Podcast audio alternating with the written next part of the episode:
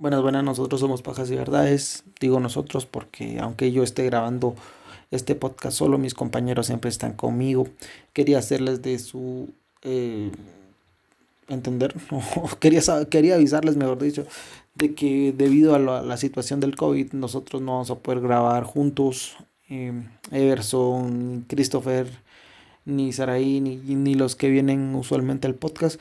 Más que todo por eh, salud eh, y temor al COVID, además de que estamos en pues cuarentena y también los fines de semana estamos en toque de queda, así que no podemos salir, no podemos juntarnos.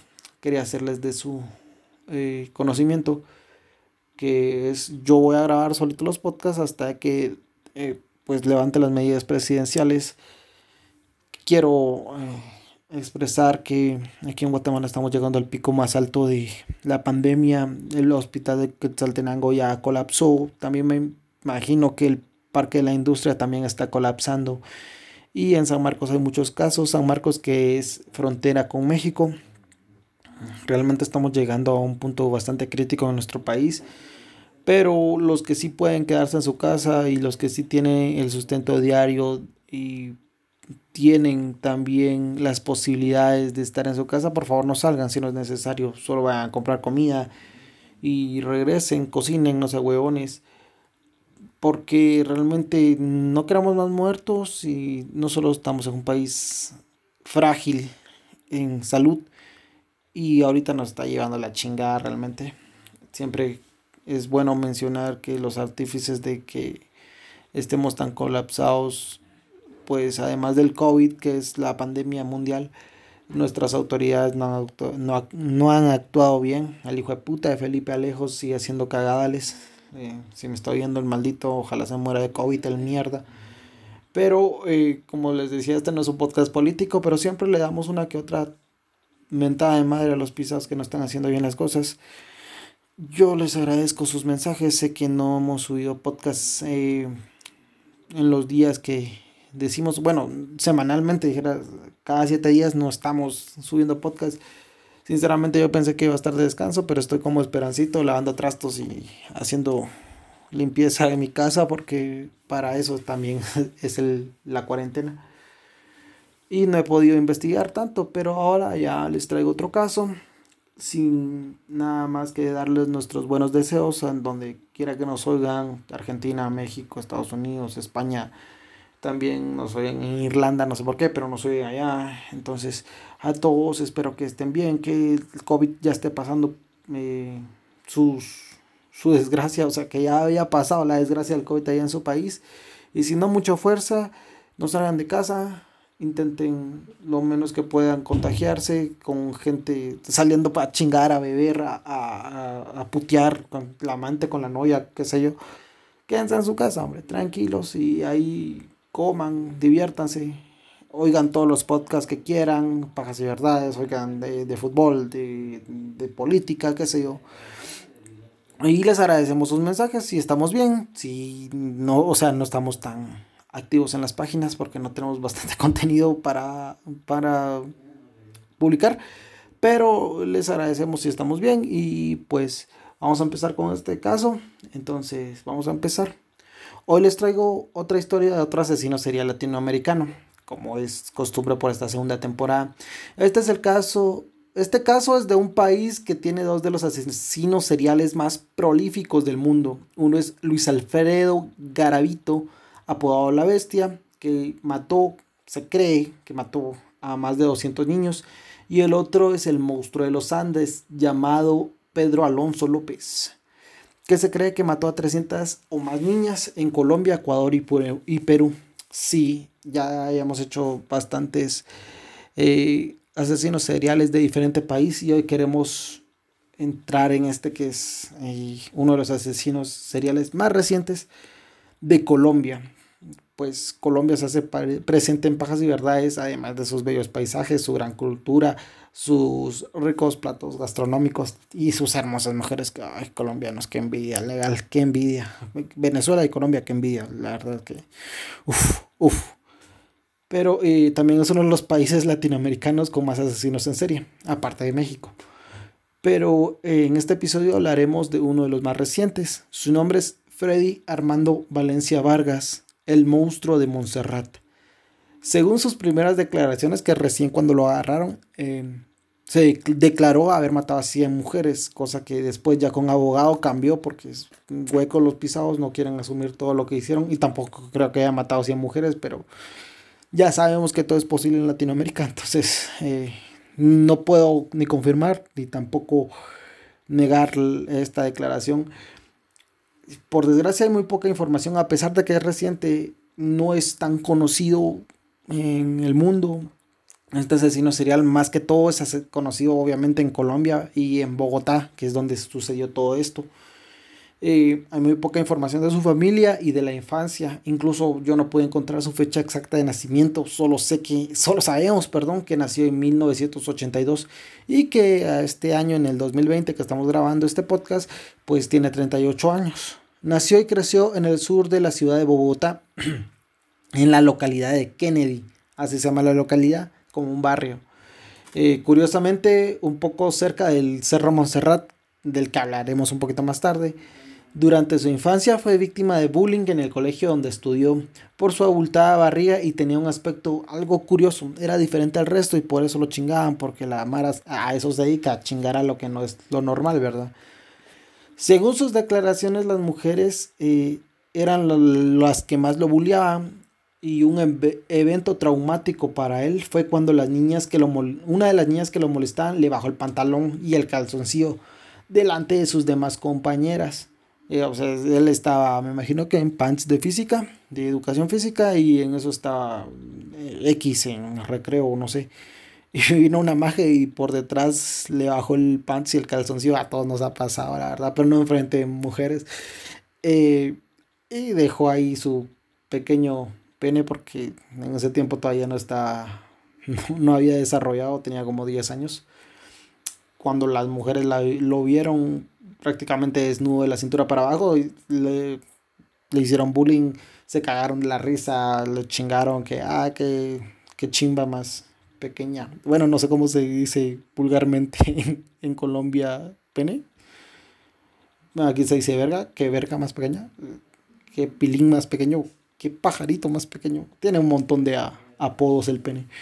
Pero la chingaron las. O sea, la chica se lo bajó y lo empezaron a joder y no, no hicieron que se olvidara de eso en mucho tiempo.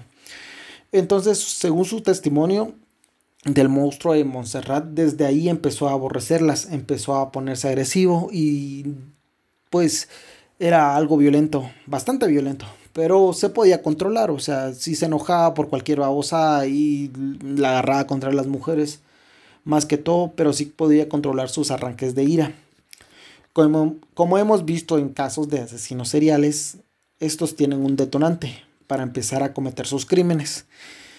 En este caso yo creo que fueron tres, ya que se ve, según mi investigación obviamente, eh, hay un desgaste mental bastante fuerte para Freddy, no lo estoy excusando, pero sí es bastante.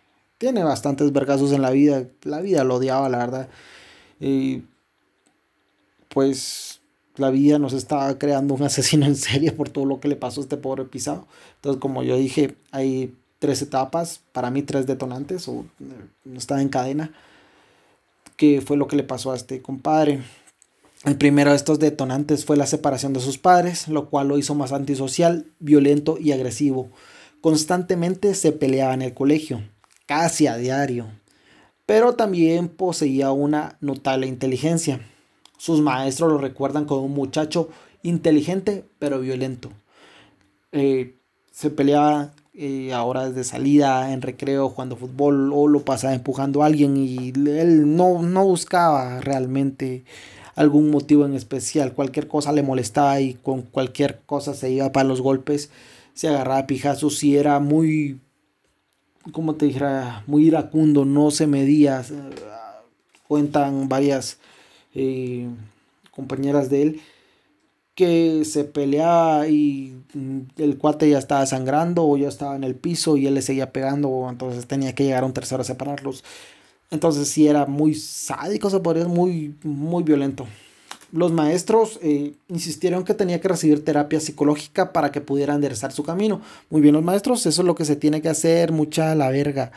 Tiene que uno ir a un psicólogo cuando tiene algún problema. El psicólogo lo puede ayudar mucho a uno, puede eh, enderezar tu vida y puede ayudarte con tus problemas, sean los que sean, ¿verdad? Y si en caso necesitas un psiquiatra, anda que te valga verga lo que diga la gente, porque la gente no va a darte de hartar, no te va, no vas a resolver tus problemas, no es de que, ah, échale ganas, no, compadre, tenés que ir a un psicólogo, no es de que, ah, esas son puras huecas, no, si vos te sentís mal por algo y no tenés consuelo con nadie, anda con un psicólogo, incluso si tuvieras consuelo con alguien, anda con un psicólogo, no hay nada mejor que recibir terapia y recibir eh, consejos de alguien profesional que te pueda ayudar a enderezar tu vida. Entonces los maestros ahí, chingón, buenos maestros, lo mandaron a, a una psicóloga, a sus 14 años, o sea, todo esto pasó cuando tenía 14 años. Acudió a terapia, donde su, su, su psicóloga perdón, le recomendó como terapia conductual y manejo de ira practicar artes marciales mixtas, ya que eso podría canalizar su ira y también enseñarle algo de disciplina, lo cual lo logró. Empezó a, practicar eh, artes marciales mixtas y por un momento su vida se calmó, empezó a, hacerse notar más en los estudios, ya no se peleaba constantemente, sacaba su ira cuando iba a practicar artes marciales mixtas, además eso requiere cierta disciplina y cierta concentración. Entonces se terminó graduando del colegio Rafael Uribe Uribe y empezó a estudiar ingeniería industrial en la Universidad Inca. Inca es con doble C. CCA, donde estudió hasta el cuarto semestre de ingeniería industrial. La Universidad Inca, por su parte, cuando se dio a conocer todo esto de que él era un asesino serial y que había cometido varios crímenes, emitió un comunicado donde se podía leer que según sus archivos Freddy nunca estuvo en sus instalaciones, o sea, lo negaron o lo quisieron borrar. Pero todo parece indicar que se estudió ahí porque lo conoció bastante gente y además de que lo conoció bastante gente, mucha gente que estudió con él le, lo recuerda, ya que era rarito el, el cuate, o sea, fue a terapia psicológica, pero seguía siendo muy retraído, muy antisocial, no salía a chupar como tiene que chupar un universitario. Eh, no salía de farra y se quedaba solitario. Además dicen que tenía una, una mirada, perdón, bastante incómoda para las mujeres. Prácticamente las violaba con la mirada. Pero no pasaba de eso. O sea, ya había enderezado su vida, era raro, sí, pero ya iba, ¿verdad? Entonces, eh, iba bien. Hasta ahí todo iba muy bien. Durante ese periodo, eh, ah, perdón, que se, sí, durante ese periodo que se graduó y fue a la universidad, todo parecía ir bien. Tenía una, hasta una novia formal con la cual tenía una relación bastante estable. Todo parecía ir bien, pero llegaría a lo que a mi parecer fue el segundo detonante, la muerte de su madre. Según sus palabras, fue un golpe devastador para él, ya que luego de la muerte de su madre empezó a consumir drogas excesivamente, la marihuana y principalmente el bazuco, que el bazuco es una droga similar al crack Está hecha a base de residuos de coca, procesada con ácido sulfúrico y en ocasiones también se mezcla con cloroformo. O sea, si vos ya estás probando esas drogas culeras, ya estás en la mierda, literal, ya sos un adicto, estás en la mierda y necesitas ayuda psicológica o no sé, la verdad, no podría ayudarte yo o sea, para decirte a dónde tenés que ir. Me imagino que a drogadictos anónimos o no sé. Pero si ya estás probando esas cosas te estás pisado. Aunque me cae muy bien la gente que, que consume crack porque vende sus cosas bien baratas. Nah, no es cierto. Una broma y nada más. Empezó a frecuentar barrios como el Bronx, el Cartucho o los Cinco Huecos. Así se, es el barrio, se llama Cinco Huecos. en Guatemala tenemos eh, otro significado para la palabra hueco que eh, prácticamente son los hinchas de los rojos y los cremas. ahí se las dejo, ahí investigan. Si no son de acá de Guatemala, huecos es alusivo a homosexual despectivamente. Em, Pero bueno, ese era un barrio de, de Bogotá. Para poner en contexto, el Bronx era unas cuadras en Bogotá donde habitaban los indigentes, drogadictos y varios delincuentes adictos a la droga. También habían eh, bandas de narcos, que eran los que te proveían del bazuco a la gente que era indigente o la gente que era ya adicta totalmente a, a esta droga. Incluso hay un documental en YouTube, lo pueden buscar, el Bronx, así es. B grande R O N X. Eh, búsquenlo, realmente es impactante lo que se vivía en ese, en ese barrio. Es como una L. Una L viene una avenida y después cruza. Es como un callejón, un callejón de L, como Tetrix, Tetrix como la L de Tetrix. Solo que en drogas y, y en realidad y en casas y todo esto, ¿verdad? Eh, es un, era un sitio de, de probable donde eh, se encontraba lo peor de Bogotá. Fue tanta la fama del gobierno, fue tanta la fama que el gobierno le empezó a poner atención, le puso coco y también internacionalmente ya venían reporteros a, hacer documentales sobre el, al Bronx, eh, preguntando qué era lo que pasaba ahí, porque al Bronx, según los documentales que yo vi, yo no fui al Bronx, pero según los documentales que yo vi, podías entrar y nadie te iba a robar, nadie te iba a juzgar porque es prohibido robar ahí, ¿verdad? Los narcos tienen un total control de, esas calles, de esas calles, entonces si vos asaltabas a alguien te literalmente te mataban y te secuestraban, te mataban y porque ahí es de llegar a comprar droga y bueno, comprar droga si quieres la puedes consumir ahí, si no te puedes ir a la chingada, pero no vengas a crear problemas al Bronx. Entonces, eh, fue tanta la fama y pues tanto el alboroto de los vecinos también, de las calles aledañas, que al final del cabo eh, los vecinos eh, empezaron a hacer protestas y todo esto, y el gobierno desalojó a todos sus habitantes y cerraron las calles del Bronx. O sea, fue, fue tanto que tuvieron que censurar o clausurar prácticamente el Bronx.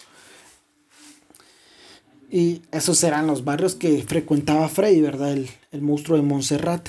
Después de la muerte de su madre, paulatinamente se volvió indigente y dejaría de estudiar, obviamente, dejaría de su casa y todas sus posesiones, vendería sus babosadas para comprar más droga y llegaría al tercer detonante en su vida que lo arrojó a un abismo y ya sin, sin fondo ya no podía regresar de ahí y eh, reforzó también su odio contra, sus contra las mujeres.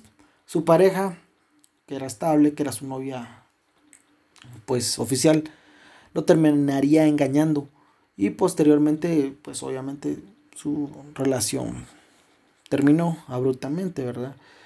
Se dejaron, ya no ya no siguieron en el noviazgo. Además de eso, eh, esta chica empezó un noviazgo con el que la estaba engañando, ¿verdad?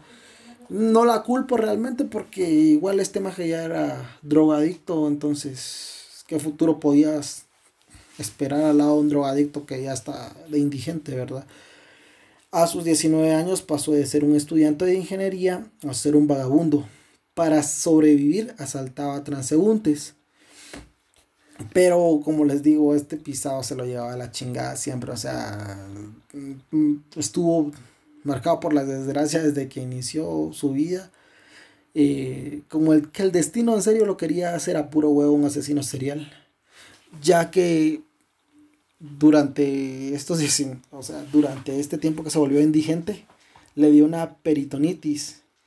Y por bastante tiempo tuvo que llevar una bolsa eh, que era de, de colostomía, colostomía creo que se dice, la cual apestaba horrible, apestaba a diputado y limitaba también su movilidad, entonces no podía estar con la bolsa en la mano y estar asaltando a la gente, porque no se puede. Se, entonces se volvió limosnero y se fue a vivir a las faldas del Cerro Montserrat, donde hizo un cambuche. Un cambuche eh, en colombiano, en la jerga colombiana, es una casa hecha de basura con láminas y oxidadas, una casa de un indigente, así como se la imaginan, así es un cambuche. La alcaldía varias veces le votó eh, su, su casa, su cambuche, ya que la avenida era bastante concurrida y le da mal aspecto a la ciudad, obviamente. Pero él se la botaba y como está hecha basura, al rato la volvió a hacer. Y esta, eh, este cambuche está en medio de varios árboles, los cuales le dan cierta privacidad. Ahí estuvo viviendo eh, durante desde que se volvió indigente hasta que lo capturaron. Eh, cerca de esta casa o cambuche está un basurero clandestino que olía muy mal, como cualquier pinche basurero, obviamente. Eh, pero este emanaba un, un, olor así ya a podrido, ¿verdad?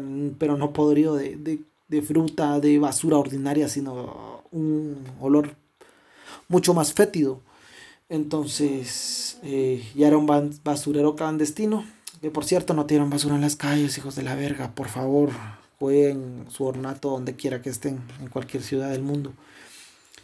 Existen tres versiones de cómo se dieron cuenta las autoridades que tenían un asesino en serie activo, porque para variar, nuestras, las autoridades colombianas no sabían, no estaban ni siquiera enterados de que había un asesino serial en Bogotá activo y pues tiene mucho que ver con la condición social de las víctimas, como hemos visto. Si vos no tenés justicia, eh, si vos no tenés dinero, no vas a tener eh, justicia ni inmediata, ni tampoco un proceso legal adecuado. La primera versión relata que el 22 de noviembre del 2015 una mujer de escasos recursos estaba con su hija y también con su perro y recolectando basura cerca del basurero clandestino. También ellos eran indigentes y estaban buscando un lugar donde levantar su cambuche y estar viviendo ahí un, tiempo. No era, eran nómadas. Pero el perro empezó a escarbar y ahí se dieron cuenta que tal vez había una persona enterrada en el basurero, ya que el olor era un asco. Y ellos que se dedican a recolectar basura, pues ya están acostumbrados a cierto olor de la basura, ¿verdad? Pero no de un cadáver. Entonces sí, sí se daban cuenta de que este olor era bastante fétido y feo. Entonces eh, vieron a Freddy salir de su casa, su cambuche, y eh, les dijo, ¿qué están haciendo majes? ¿Qué, qué, están chuteando ahí? Y ellas le dijeron, no, es que estamos aquí buscando una casita, para, para levantar una casita y nos dedicamos a recolectar basura, entonces estamos aquí. Freddy de mala gana los, las ayudó a ellas a buscar otro lugar para levantar su morada. Pero la mujer dio aviso a las autoridades, las cuales llegaron y descubrieron que en efecto era una pierna humana envuelta en una bufanda. Y posteriormente, pues, desenterraron 11 cuerpos. Puta madre. Parcialmente descuartizados y ahí fue donde arrastraron al monstruo. Esta es una de las versiones. La segunda es que Freddy eh, pues como consumía drogas, ya drogado, le contó a, otro drogadicto sus crímenes, a un conocido del Bronx, el cual fue quien lo denunció y por eso lo arrestaron. Y ya él confesó. Eso sí es cierto, él confesó. La tercera es que la municipalidad de Bogotá hizo una limpieza en el basurero donde estaban los cuerpos y fue ahí donde se dieron cuenta de los crímenes. Los indigentes eh, que eran, se podría decir, vecinos de Freddy, habían campuches a la par, fueron los que eh, lo delataron y le dijeron a las autoridades que era él el artífice de los asesinatos, señalaron su cambucha y ahí fue donde lo arrestaron. Supuestamente también esa es una tercera versión de lo que pasó, la cual eh, después de ponerle el dedo lo arrestaron. Sea como fuese, lo arrestaron al monstruo de Montserrat y en menos de 24 horas después de iniciar la, ah, de iniciar la excavación ya habían recuperado siete cuerpos descuartizados. Al enterarse la población de lo ocurrido y de que eh, era una avenida muy concurrida, sin mencionar que el Cerro Montserrat es una de las principales atracciones turísticas de Bogotá, todos se preguntaban cómo era que el monstruo había podido matar en pleno centro turístico de Bogotá a tantas mujeres. Hay algo pues bien gracioso porque uh, me acabo de dar cuenta, yo estuve cabalmente en el 2015, solo que en septiembre en Bogotá, fui y conocí el Cerro Montserrat, hermoso el cerro, es lindísimo, si tienen la, la oportunidad de ir, vayan, subirse en un como teleférico y pues es bellísimo, pero es un lugar bastante, bastante grande, o sea, es un cerro, pero es un cerro inmenso.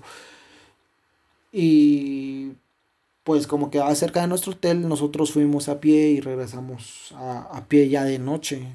Obviamente como turistas uno se da cuenta cuando alguien no es de tu tierra y si había mucha, pues como que mucho miedo de que nos asaltaran, que nos fueran a hacer algo. No nos pasó nada, tengo que aclarar, no. Y sí vi mucha presencia policial y a cuatro cuadras de mi hotel está el Bronx.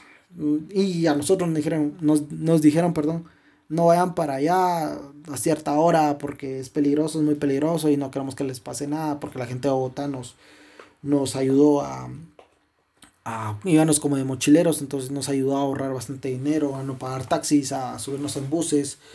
Y pues eh, es bien, pues casualidades de la vida que en ese momento en que yo fui eh, estaban matando a, estas mujeres. Y sí me choqueó bastante, ¿verdad? Porque yo iba con bastantes mujeres y cerca de, de, todo esto donde sucedió hay una universidad, no pude encontrar si era la Universidad Inca pero sí hay una universidad ahí, cerca del Cerro Monserrat, a las faldas del cerro. Entonces eh, sí me choqueó bastante. y pues ni modo, ahora que lo estoy investigando, uno puedo, puedo anotar en mis anécdotas que estuve en Bogotá cuando un asesino en serie estaba activo en, en estuve en su territorio, ¿verdad? Pero eran nada más una estupidez que les quería compartir. Cuando se le arrestó dijo que había matado a 100 mujeres, lo que ya habíamos dicho al principio. Pero ya con abogado dijo que solo 18.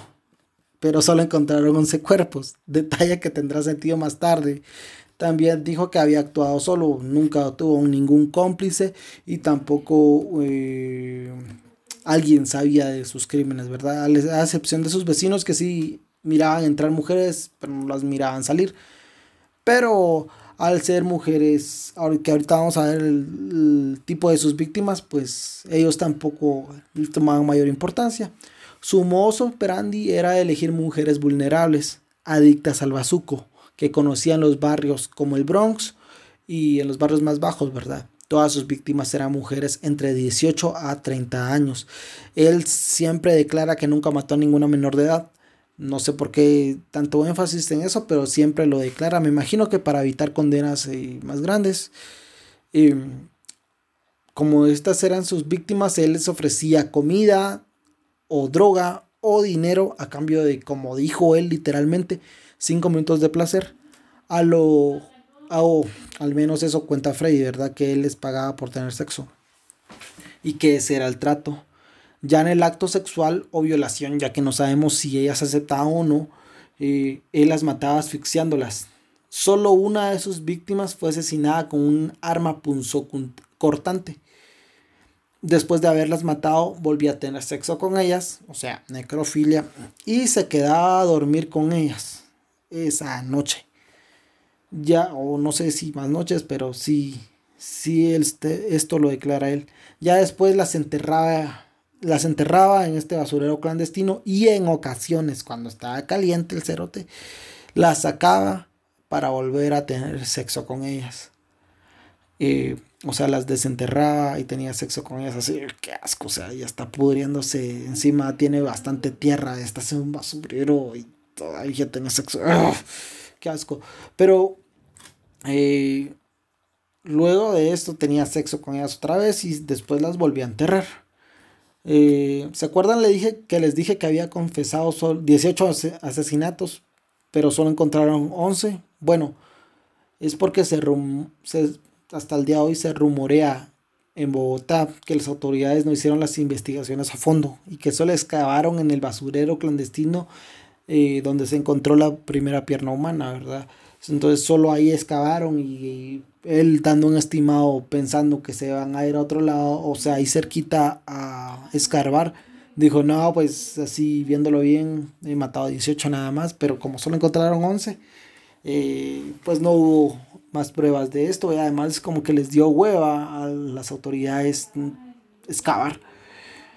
Entonces eh, no hicieron las investigaciones al fondo y solo excavaron en el basurero clandestino, donde además de eh, los cuerpos sacaron muchísima basura. Y me imagino que por eso les dio hueva sacar más basura y les dio hueva investigar en otro lugar. Y pues así la dejaron. Los indigentes, incluso eh, los indigentes vecinos de Freddy, dijeron que sospechaban que había más cuerpos aledaños a a ese basurero, pero las autoridades, ya con once se arma y ya está confesado. Entonces, ¿qué importa? Además, como les digo, son mujeres vulnerables que están eh, adictas a la droga porque eso sí se puede comprobar que la mayoría de, de, personas habían dejado sus hogares para irse a ir a barrios como el Bronx para poderse drogar día y noche. Y entonces, si eran mujeres eh, vulnerables que a la mayoría de gente no le interesa, ¿verdad? Mucho menos al gobierno y pues de plano a ellas les tocó, no está bien, pero no está tampoco nada bueno que se droguen, entonces si se drogan, controlen la droga, por favor. Eh, por su parte, Freddy siempre dijo y sigue sosteniendo el maje descarado que en los 11 asesinatos actuó en defensa propia ya que las mujeres a las que tachó de prostitutas porque según él, él les ofrecía algo a cambio de sexo, eh, intentaron robarle en su humilde morada, en su humilde cambuche, eh, o no quisieron cumplir el trato de tener relaciones sexuales a cambio de comida, droga o dinero. Supuestamente antes les da de comer. Y ellas ya habiendo comido, ah, habiendo comido, no sé si se dice así. Y ellas ya habían comido y ya no querían tener sexo con él. Entonces, para él eso era un robo y era algo para matarlas, un motivo para matarlas, ¿verdad? Es una defensa estúpida donde se quiera que se la ve. Eh, o les daba droga, ya bien drogas, ella les decía que no se querían acostar con él. O otra vez dijo que le había dado dinero y la chava se fue. Otras dijeron que con otros eh, asesinatos él dijo que tenía ciertos artículos de valor en su cambuche y ellas intentaban robárselo y que por eso él las asfixiaba porque las agarraba de la espalda y las asfixiaba y como era el violento y sabía artes marciales mixtas, pues las terminaba matando sin querer, según él. Pero bueno. Y que las 18 mujeres eh, se murieron o las asesinó porque se negaron a cumplir el trato, según sus palabras. Según sus palabras también, eh, esas son sus declaraciones, ellas veían, perdón, ellas veían algo de valor, intentaban robarlo y yo no lo permitía, intentaban agredirme y lo que hacía yo era defenderme y tengo pruebas, según él. También declaró, en ningún momento pensé hacer esto con ninguna mujer.